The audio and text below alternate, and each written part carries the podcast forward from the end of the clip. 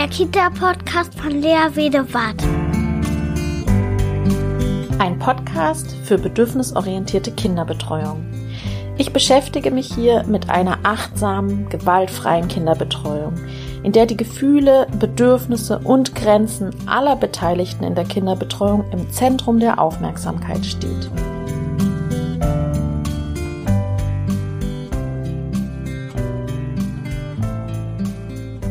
Hallo, ich begrüße euch zu einer neuen Folge des Kita Podcasts.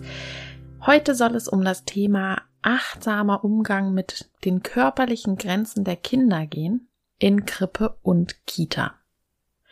Es ist so schnell passiert, wir streicheln über den Kopf eines Kindes, ziehen dem anderen Kind eben mal schnell von hinten die Hose hoch, wischen dem nächsten Kind ohne Vorankündigung den Mund ab der Alltagsstress in den Kitas, in den Kindertageseinrichtungen führt einfach dazu, dass alles schnell und glimpflich und eben so praktisch wie möglich ablaufen muss.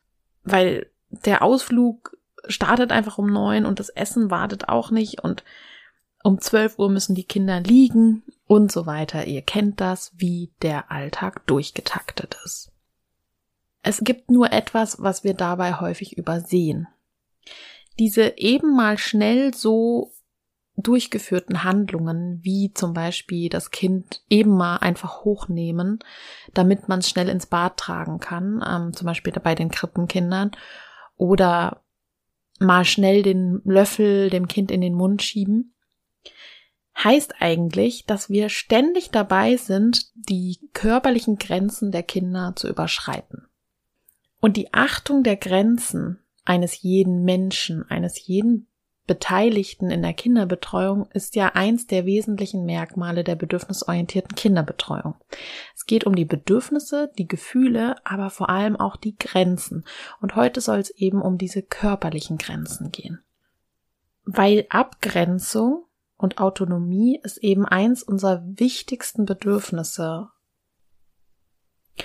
Und Dabei steht aber immer gleich im Raum, ja, wo beginnt denn eigentlich so eine körperliche Grenze? Wo fängt es denn an, dass wir das Gefühl haben, es tritt jemand über unsere körperliche Grenze? Ganz nebenbei, die psychische Grenze lassen wir jetzt erstmal außen vor. Nun ist es so, wenn wir in die Forschung schauen und da gucken, wie ist es denn so mit persönlichen Räumen, dann wurde auf jeden Fall immer wieder in der Psychologie, in der Forschung beschrieben, dass es da einen Raum gibt, der uns Menschen umgibt oder eine Blase, die zeigt, dass wir einen imaginären Raum um uns haben, der schon eine gewisse Grenze für uns darstellt. Und da wurden dann so Studien gemacht, wie ähm, der Versuchsleiter hat gesagt, die Menschen sollen so nah rankommen, bis sie ein unangenehmes Gefühl haben und dann Stopp sagen. Und dabei kam zum Beispiel raus, dass wir einen, ein natürliches Gespür dafür haben, dass ungefähr eine angenehme Distanz ist beim Sprechen zum Beispiel von exakt 64 Zentimetern. Und das ist eine Distanz, die wir als angenehm empfinden, natürlich bei Menschen, die wir nicht ganz so gut kennen. Beim eigenen Partner, bei den eigenen Kindern ist das nochmal was anderes. Da können wir sowas wie eine intime Distanz zulassen, beziehungsweise wir lassen diejenigen in unsere intime Distanz eintreten. Das ist eine, ähm, eine Spanne von circa im nahen gesehen 15 Zentimeter und im Weiten gesehen 15 bis 45 Zentimeter. Und das heißt, dieser 45 Zentimeter Raum ist der Raum unserer Intimität, also unserer intimen Distanz. Und dort dürfen nur Menschen eintreten, denen wir die Erlaubnis geben. So sagt das die Forschung. Weil, ähm, das hat auch einen Sinn, weil immer, wenn wir in diese 40 Zentimeter eintreten, dann kann man ähm, Atemgeräusche wahrnehmen, dann kann man Geruch wahrnehmen, dann das ist zum Beispiel auch, wenn man eine Tanzhaltung einnimmt. Also das ist doch etwas innigeres, weil das schon fast eine Berührung ist.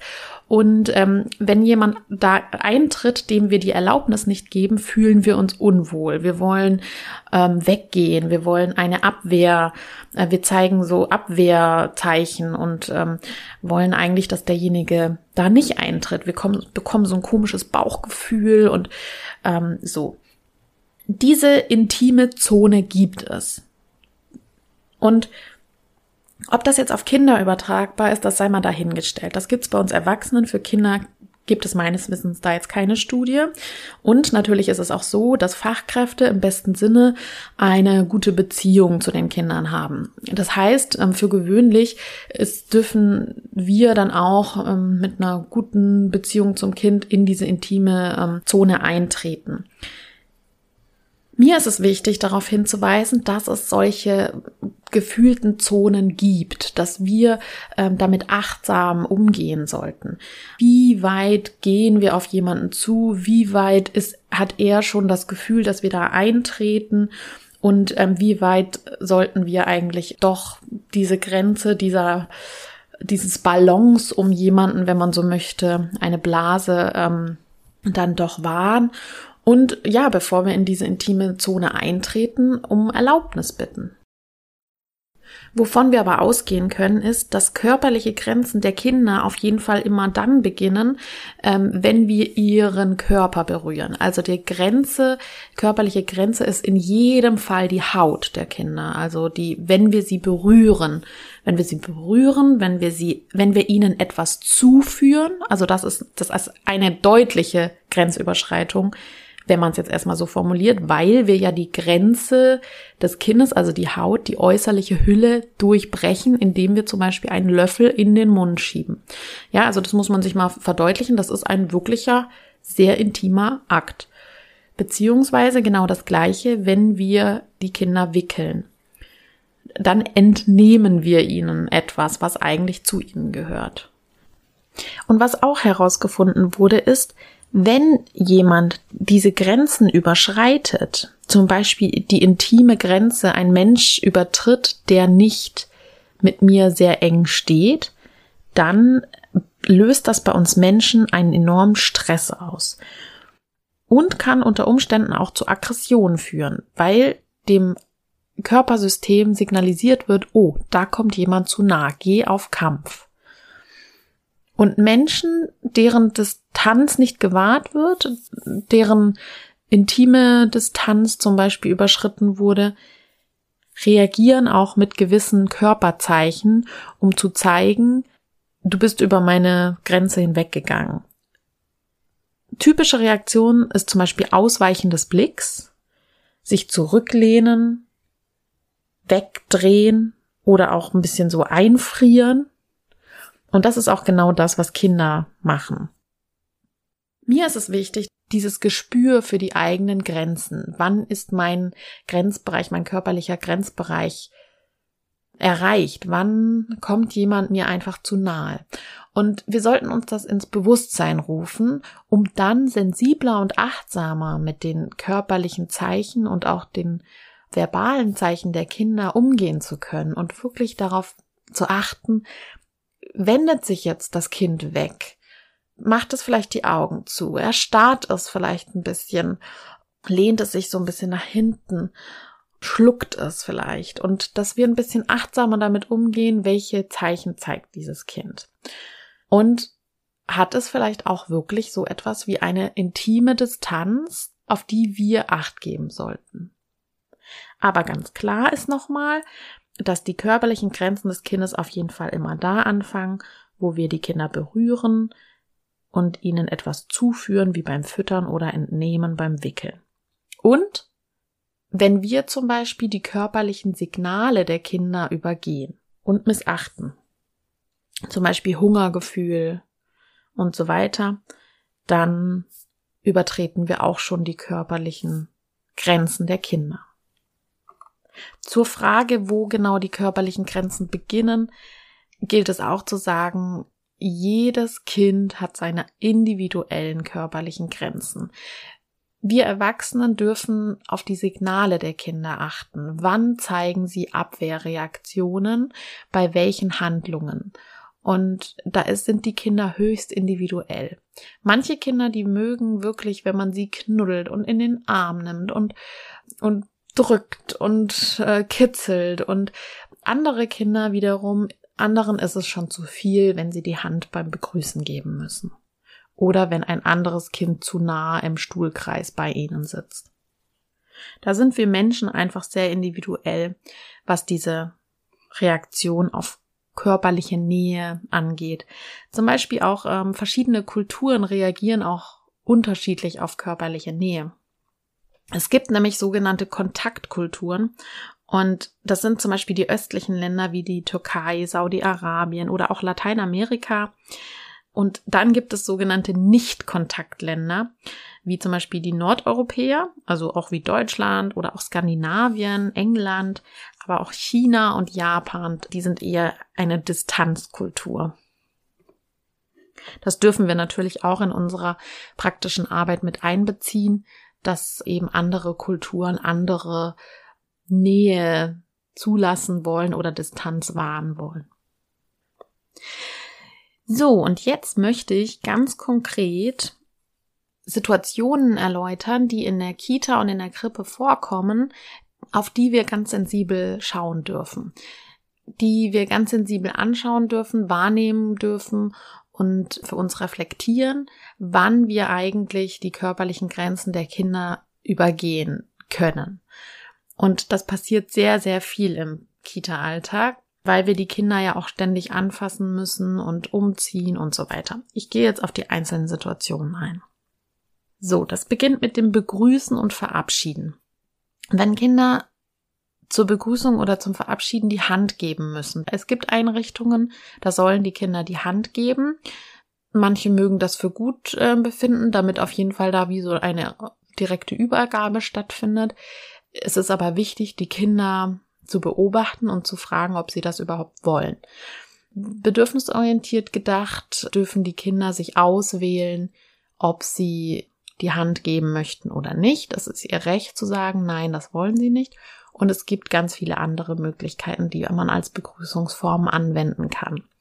Man kann sich zuwinken, man kann sich umarmen, man kann sich mit den Füßen abklatschen äh, und so weiter. Da kann man ganz viele verschiedene Optionen zur Verfügung stellen. Das nächste ist Kreis- und Sportspiele. Da gibt es natürlich auch immer wieder Spiele, die mit starkem Körperkontakt zusammenhängen. Und manche Kinder, die mögen das einfach nicht. Wenn dann da sich so zum Beispiel bei der Fuchs geht um, gefangen wird und geschnappt wird und festgehalten, Fange spielen, wie auch immer, da ist das manchen Kindern zu eng. Und die mögen das nicht. Also da auch achtsam mit umgehen. Wenn das Kinder nicht wollen, dann müssen sie da natürlich nicht mitmachen.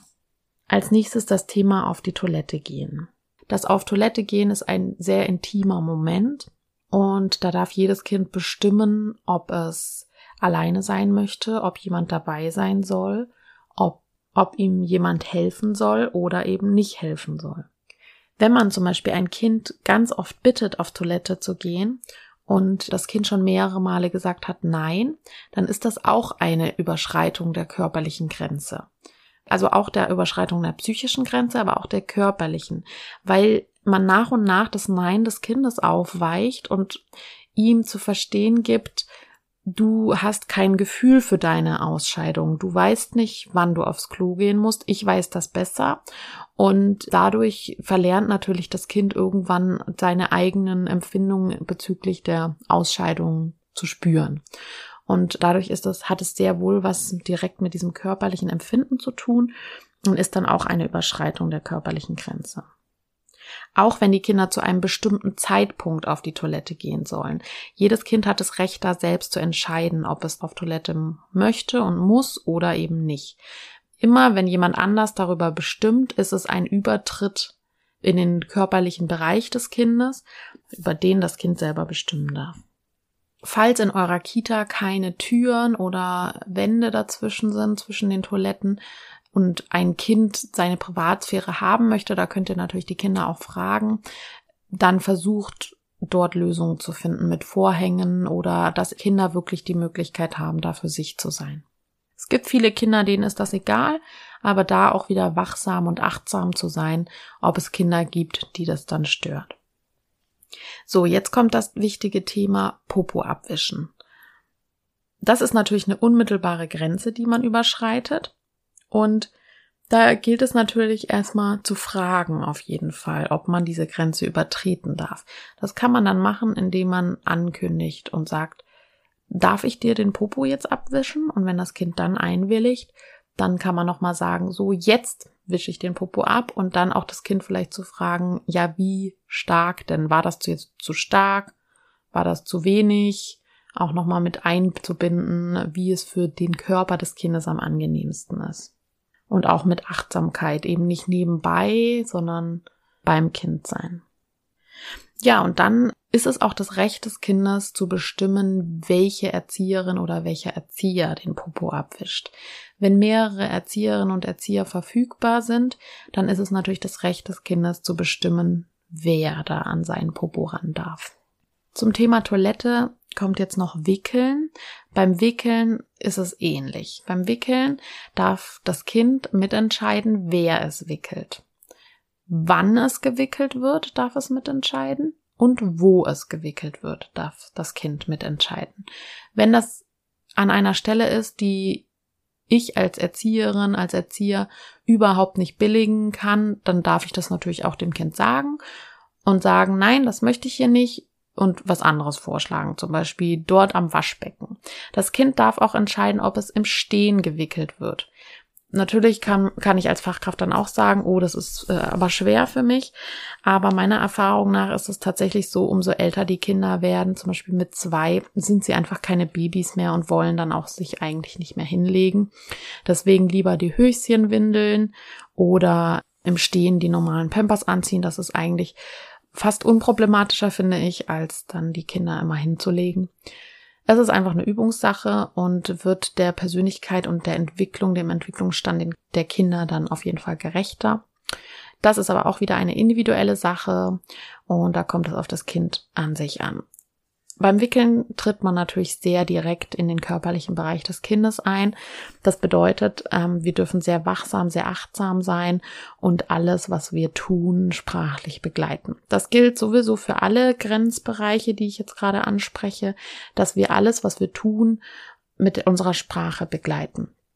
Dass wir sagen, jetzt mache ich die Windel auf. Das Kind auch fragen, darf ich die Windel jetzt aufmachen? So, jetzt mache ich den einen Kleber auf und den anderen Kleber auf. Und dann schauen wir mal rein in die Windel. Übrigens ist es auch so, dass der Inhalt der Windel dem Kind gehört. Das gehört zum Kind. Das heißt, wenn das Kind den Inhalt sehen möchte, dann ist es das Recht des Kindes, den Inhalt einmal sehen zu dürfen. Ähm, das hat natürlich auch wieder mit eigenen Grenzen zu tun, ob man das, ähm, inwieweit man das zulassen kann oder zulassen möchte. Ich bin der Meinung, das ist das Recht des Kindes, dann können wir auch weggucken. Das Anfassen oder sonstiges, das gilt es zu unterbinden, weil es einfach aus gesundheitlichen Gründen nicht vertretbar ist. Aber zumindest anzugucken und das Kind zum Beispiel auch seine eigene Windel selber wegwerfen zu dürfen, das hat mehr Relevanz für viele Kinder, als man glaubt. Weil das, das hat auch viel mit psychoanalytischen Theorien zu tun, der analen Phase wie viele wahrscheinlich kennen, dass das ein ähm, in dieser in der Psychoanalyse auch als Geschenk gesehen wird teilweise und etwas, was losgelassen wird vom eigenen Körper und man abgibt und das ja auch dann verabschieden muss oder möchte. Und deswegen hat es so eine große Relevanz, da auch dem Kind die Möglichkeit zu geben, das nochmal anzuschauen und den Prozess des Wegwerfens da auch mehr Beachtung zu schenken, weil es auch ein Stück des Körpers ist. Und wenn wir diesen Prozess sensibel begleiten, dann bedeutet das zum Beispiel auch, wenn man nach der Psychoanalyse geht, dass die Kinder dann auch das Abgeben und Loslassen in, in vielerlei Hinsicht dann besser lernen und nicht versuchen, an Dingen krampfhaft festzuhalten. Da wird dann immer das Beispiel des Messis zum Beispiel genannt. Ja, und auch beim Trockenwerden ist das natürlich so, dass das Kind selbst bestimmen darf, ob es auf die Toilette gehen möchte oder ob es auf das Töpfchen gehen möchte ob es die Windel anziehen möchte wieder fürs große Geschäft, was ja viele Kinder wollen. Das ist ein selbstgesteuerter Prozess, den wir natürlich auch fördern können und da die Möglichkeiten schaffen können und auch sollten. Also den Rahmen bieten, dass das Kind da die Möglichkeit hat, das zu nutzen. Allerdings ist das ein Selbstbestimmungsprozess, in dem das Kind selber entscheidet, welche Ausscheidung es wann wo tätigen möchte. Und gut, nicht überall, das ist klar. Wenn dann, wenn es im Gruppenraum ist, dann ist das eine klare Grenze von uns, die wir dann auch kommunizieren dürfen und sagen dürfen, hier nicht. bitte im Bad. Das nächste Thema ist Anziehen und Ausziehen. Beim Anziehen und Ausziehen sind diese körperlichen Grenzen der Kinder natürlich unmittelbar betroffen. Wir berühren sie, wir ziehen etwas über den Kopf, wir halten sie fest, wir halten die Arme fest, wir halten die Beine fest, also bei den Krippenkindern jetzt. Wir halten die Haare fest. Und deshalb ist es so unglaublich wichtig, dass Kinder selber entscheiden dürfen, wann und mit welcher Intensität Erwachsene ihnen helfen dürfen. Wenn ein Krippenkind alleine versuchen möchte, sich auszuziehen, auch wenn es das vielleicht noch nicht richtig kann, dann, und wir wollen ihm helfen und fragen, darf ich dir helfen? Und das Kind sagt nein, dann ist es das Recht des Kindes, das erstmal selber weiter zu probieren. Und das ist ja das Tolle auch in der Krippe. Äh, große Gruppen, darüber wird so viel geklagt immer, aber große Gruppen sind ja auch toll, weil wir können wenn das eine Kind das gerade nicht möchte, können wir uns einem anderen Kind zuwenden und dem Kind nochmal die Möglichkeit geben, da weiter zu probieren. Oder wenn das eine Kind gerade nicht gewickelt werden möchte, dann können wir uns zum nächsten äh, Kind weiter drehen. Und das Kind hat die Möglichkeit, dann noch etwas anderes fertig zu machen, was es noch tun wollte oder wie auch immer. Im Grunde darf das Kind auch selbst entscheiden, was es genau anzieht. Möchte es jetzt die Jacke anziehen oder nicht? Es kommt natürlich auch auf das Alter an und auch ein bisschen auf die Persönlichkeit des Kindes. Das, äh, da gilt es natürlich individuell abzuwägen. Grundsätzlich ist es aber wichtig, da die Bedürfnisse der Kinder zu berücksichtigen.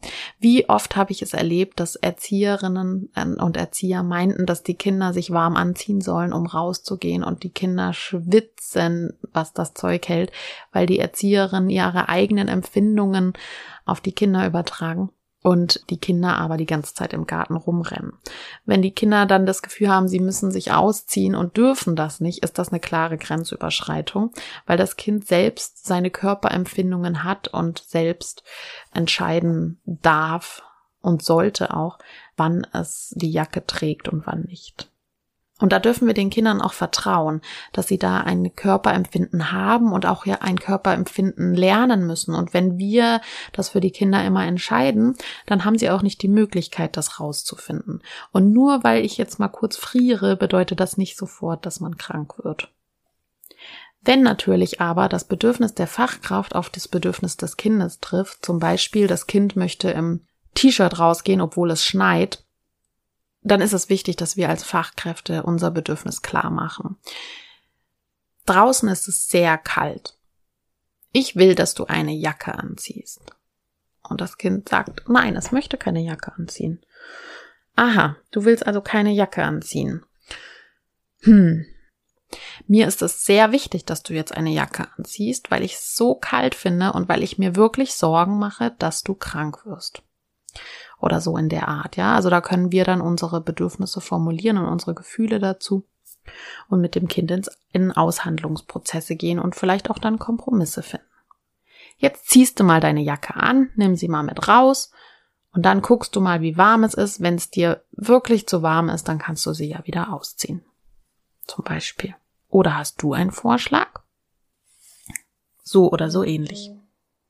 Beim An- und Ausziehen geht es auch darum, dass man eben bestimmte Sachen anziehen muss, so wie eben beschrieben, oder Dinge nicht ausziehen darf, wie auch die Jacke. Das gilt auch zum Beispiel für Barfußlaufen, sockig laufen, ähm, dass man einfach mal, wenn einem zu heiß ist, die Socken vielleicht auszieht. Und klar, das gilt dann auch immer wieder die Hygienevorschriften und so abzuwägen. Oder auch, ob eine Mütze ausgelassen werden darf oder nicht. Ich sage ja, weil ich da den Kindern das volle Vertrauen gebe, dass sie da ein Empfinden für ihre Körpertemperatur haben. Das hängt natürlich, wie gesagt, vom Alter des Kindes ab. Kleine Kinder, Krippenkinder haben da natürlich noch keine Möglichkeit, das sprachlich zu äußern oder sind da in der Körperwahrnehmung noch nicht so stark. Dennoch zeigen sie Zeichen, die darauf hinweisen können, dass sie etwas ausziehen wollen oder zum Beispiel eine Mütze runterziehen. Und das dürfen wir dann auch achtsam wahrnehmen und begleiten. Beim Anziehen ist es auch wichtig, Kinder besonders anzuschauen, die eine Hochsensibilität haben. Hochsensible Kinder haben häufig ein ganz starkes Gefühl für Kleidung auf der Haut, viele Kinder stören dann die Zettel in den Hosen oder die Nähte an den Kleidungsstücken oder wenn die Pullover zu kratzig sind oder dass sie keine Unterhosen anziehen wollen, weil das alles zu eng ist und zu sehr zwickt und sie das als wirklich schmerzhaft empfinden. Da darf man dann auch noch mal genauer hinschauen, was man da für Lösungen finden kann und dem mit Wohlwollen und Rücksicht zu begegnen und das nicht auf Biegen und Brechen verändern zu wollen. Da gibt es auch ganz viele Tricks und Kniffe, dass man zum Beispiel Kleidungsstücke umdreht, damit die Nähte außen sind, dass Unterhose einfach, die Unterhose einfach nicht getragen wird oder dann eben nicht die kratzigen Pullover angezogen werden und nur die weiten Jersey-Oberteile zum Beispiel. Das nächste wichtige Thema ist das Essen. Beim Essen geht es natürlich um direkt um eine körperliche Grenze, nämlich das Einführen einer Nahrung. Das ist natürlich ein höchstes Bestimmungsrecht des Kindes, was da wann von wem und wie eingeführt wird. Das spielt natürlich vor allem in der Krippe eine Rolle. Da dürfen wir auch sehr achtsam sein, ob das in Ordnung ist, dass wir einen Löffel dem Kind in den Mund schieben, da das auch anzukündigen und zu sagen, jetzt ähm, fütter ich dich das? Ist das in Ordnung? Und auch wenn die Kinder das vielleicht noch gar nicht verstehen, merken sie, mit welcher Achtsamkeit wir darauf eingehen. Das gleiche gilt zum Beispiel auch für ähm, Lätzchen anziehen, dass wir sie nicht einfach von hinten ganz plötzlich um den Hals des Kindes schwingen, sondern von vorne das ankündigen und sagen, ich ziehe dir jetzt den Latz an, um da den Eintritt in die körperliche Grenze des Kindes anzukündigen und zu erfragen. Wir überschreiten natürlich auch eine körperliche Grenze, wenn wir Kinder dazu drängen, etwas zu essen, wenn wir sie dazu drängen, etwas zu probieren, wenn wir sie dazu drängen und manipulieren, das eine da zu essen, obwohl ihr Hunger und ihre Gelüste was ganz anderes sagen. Das heißt, das Hoheitsrecht haben die Kinder zu entscheiden, ähm, möchte ich etwas auf meinem Teller haben, möchte ich das probieren, möchte ich das zu, mir zuführen. Ähm, wenn das Kind das Fleisch nicht essen möchte, dann muss es das Fleisch nicht essen. Wenn das Kind das Gemüse nicht essen möchte, muss es das Gemüse nicht essen.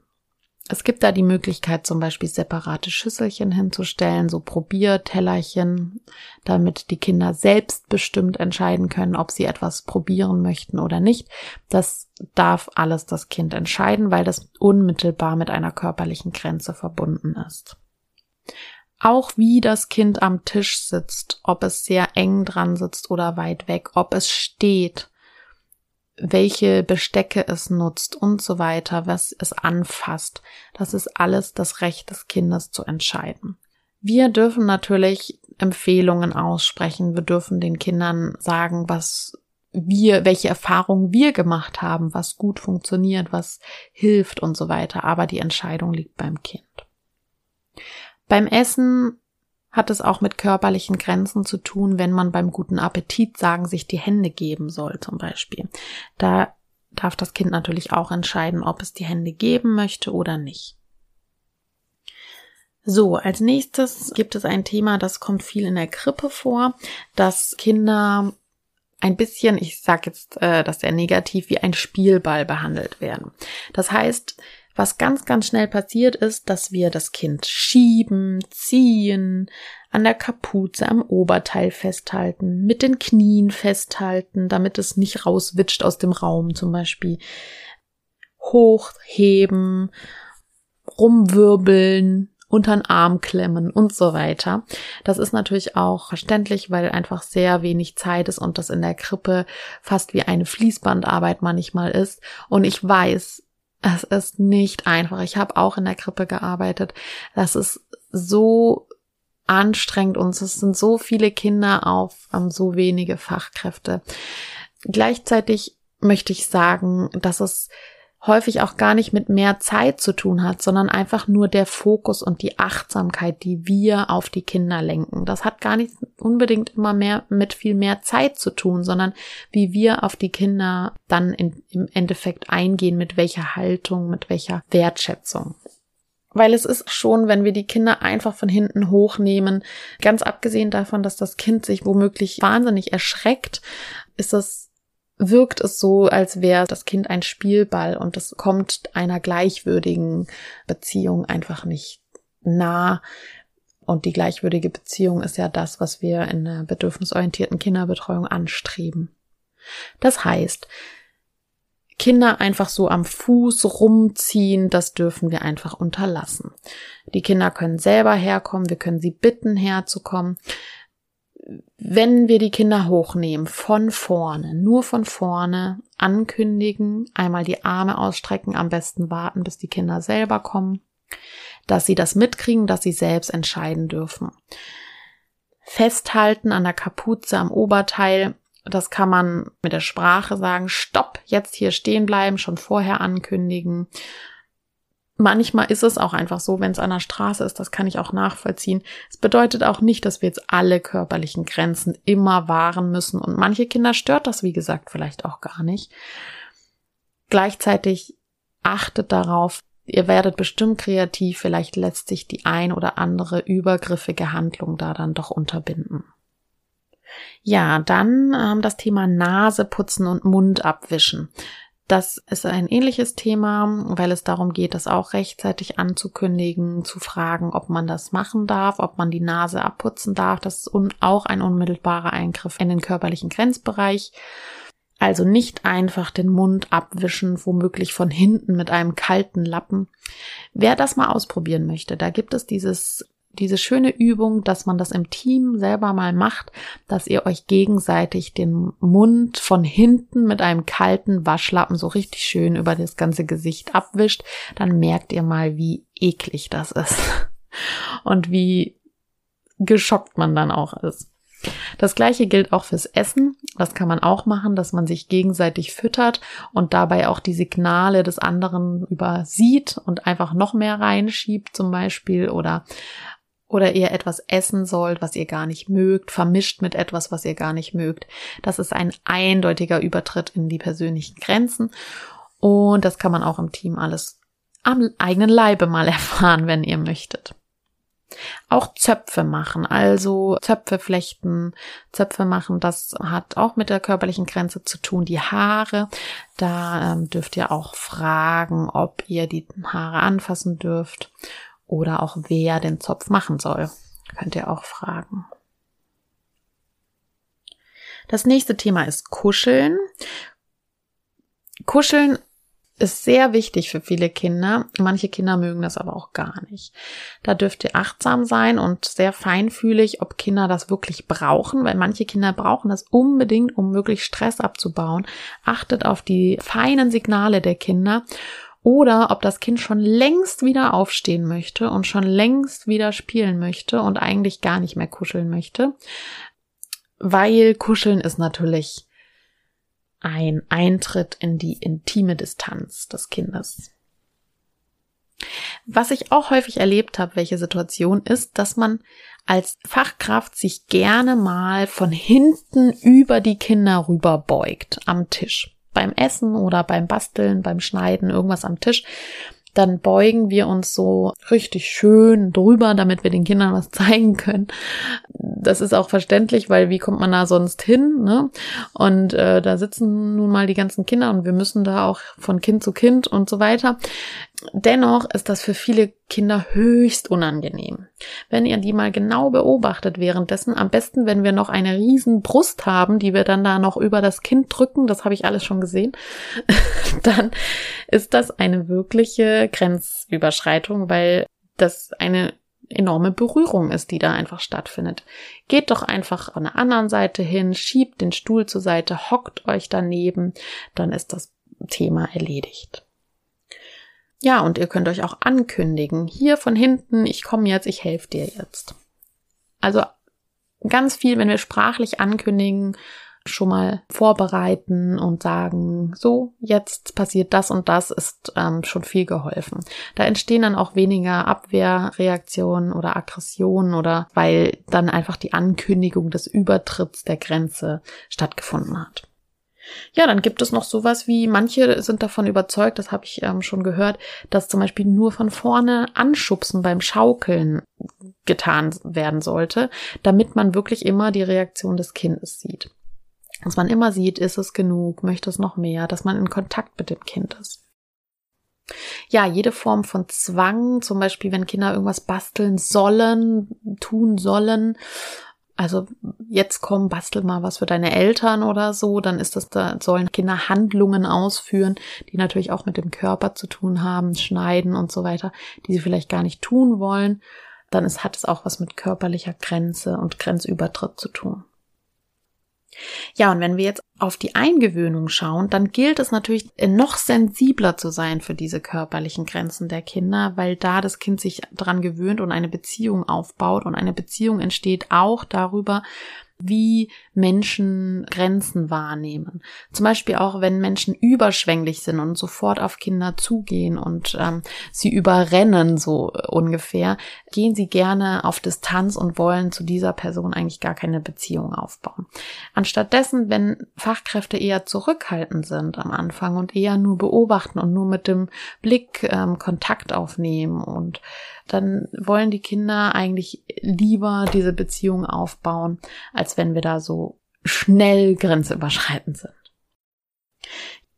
Ja, und im stressigen Kita-Alltag ist es klar, dass wir ständig körperliche Grenzen von Kindern überschreiten. Das ist auch gar nicht anders möglich. Ähm, vor allem bei Krippenkindern, die man immer wieder hochnehmen muss und wickeln und so weiter. Wichtig ist im Endeffekt, achtsam mit diesem Thema umzugehen, das zu reflektieren und mit den Kindern zu thematisieren. Wenn ich über Grenzen hinweggegangen bin und das gemerkt habe, sollten die Kinder wissen, dass man das wahrgenommen hat. Vorhin habe ich dich einfach so gedrückt und ich weiß bis jetzt nicht, ob das in Ordnung für dich war. War das in Ordnung? Darf ich dich drücken? Und dann sagen manche Kinder nein, nein. Oh, gut, dass ich das jetzt weiß. Danke, dass du mir das gesagt hast. Wenn wir Grenzen überschreiten, die Kinder vielleicht gerade gar nicht wollen. Zum Beispiel, sie wollen nicht gewickelt werden und es ist aber einfach notwendig. Jedes Kind war schon dran, die Windel ist voll und so weiter. Dann thematisieren wir einfach auch das. Ich weiß, dass das jetzt unangenehm für dich ist. Du willst einfach nicht gewickelt werden. Das hast du mir jetzt schon ein paar Mal gesagt. Du hast Nein gesagt. Du willst nicht gewickelt werden. Da dürfen wir einfach dieses Bedürfnis benennen. Darum geht's, dass wir die Grenze wahrnehmen. Und gleichzeitig ist es so, dass ich jetzt gerade nicht warten kann. Ich kann jetzt nicht mehr warten. Gleich gibt es Essen. Deswegen wickel ich dich jetzt. Das heißt, ich darf dann die Grenze überschreiten, aber kommuniziere das, dass ich wahrgenommen habe, dass das Kind eine körperliche Grenze aufgezeigt hat. Also ich weiß, dass dir das gerade wichtig ist. Momentan kann ich diese Grenze aber einfach nicht einhalten, aus diversen Gründen, ja. Und wenn man das dann kommuniziert, dann kann ein Mensch, das ist ja bei uns Erwachsenen auch nicht anders, viel besser damit umgehen. Ja, also meines Erachtens geht es letztlich nicht darum, dass wir jede Grenze immer einhalten. Viel wichtiger ist es, dass wir die Grenzen achtsam wahrnehmen, erfragen, ernst nehmen und vor allem benennen. Du willst das gerade nicht. Ich habe das gesehen. Und dennoch kann ich im Moment das nicht anders tun. Und wir dürfen uns auch entschuldigen, beziehungsweise entschuldigen mag ich ja immer nicht so gern, bedauern und sagen, vorhin da habe ich dir einfach die Jacke angezogen und du wolltest das gar nicht. Das habe ich gesehen. Das hatte ich auch wirklich wütend gemacht. Das kann ich so gut verstehen. Und gleichzeitig warst du die letzte Woche krank und das war mir so wichtig, dass du diese Jacke trägst. Ja, so viel von mir. Ich hoffe, ihr konntet was mitnehmen. Wenn euch die Folge gefallen hat, empfehlt mich weiter, teilt meinen Podcast Kommt in die Facebook-Gruppe Bedürfnisorientierte Kinderbetreuung, gebt mir fünf Sterne bei iTunes und bleibt gesund und munter. Bis zum nächsten Mal. Tschüss.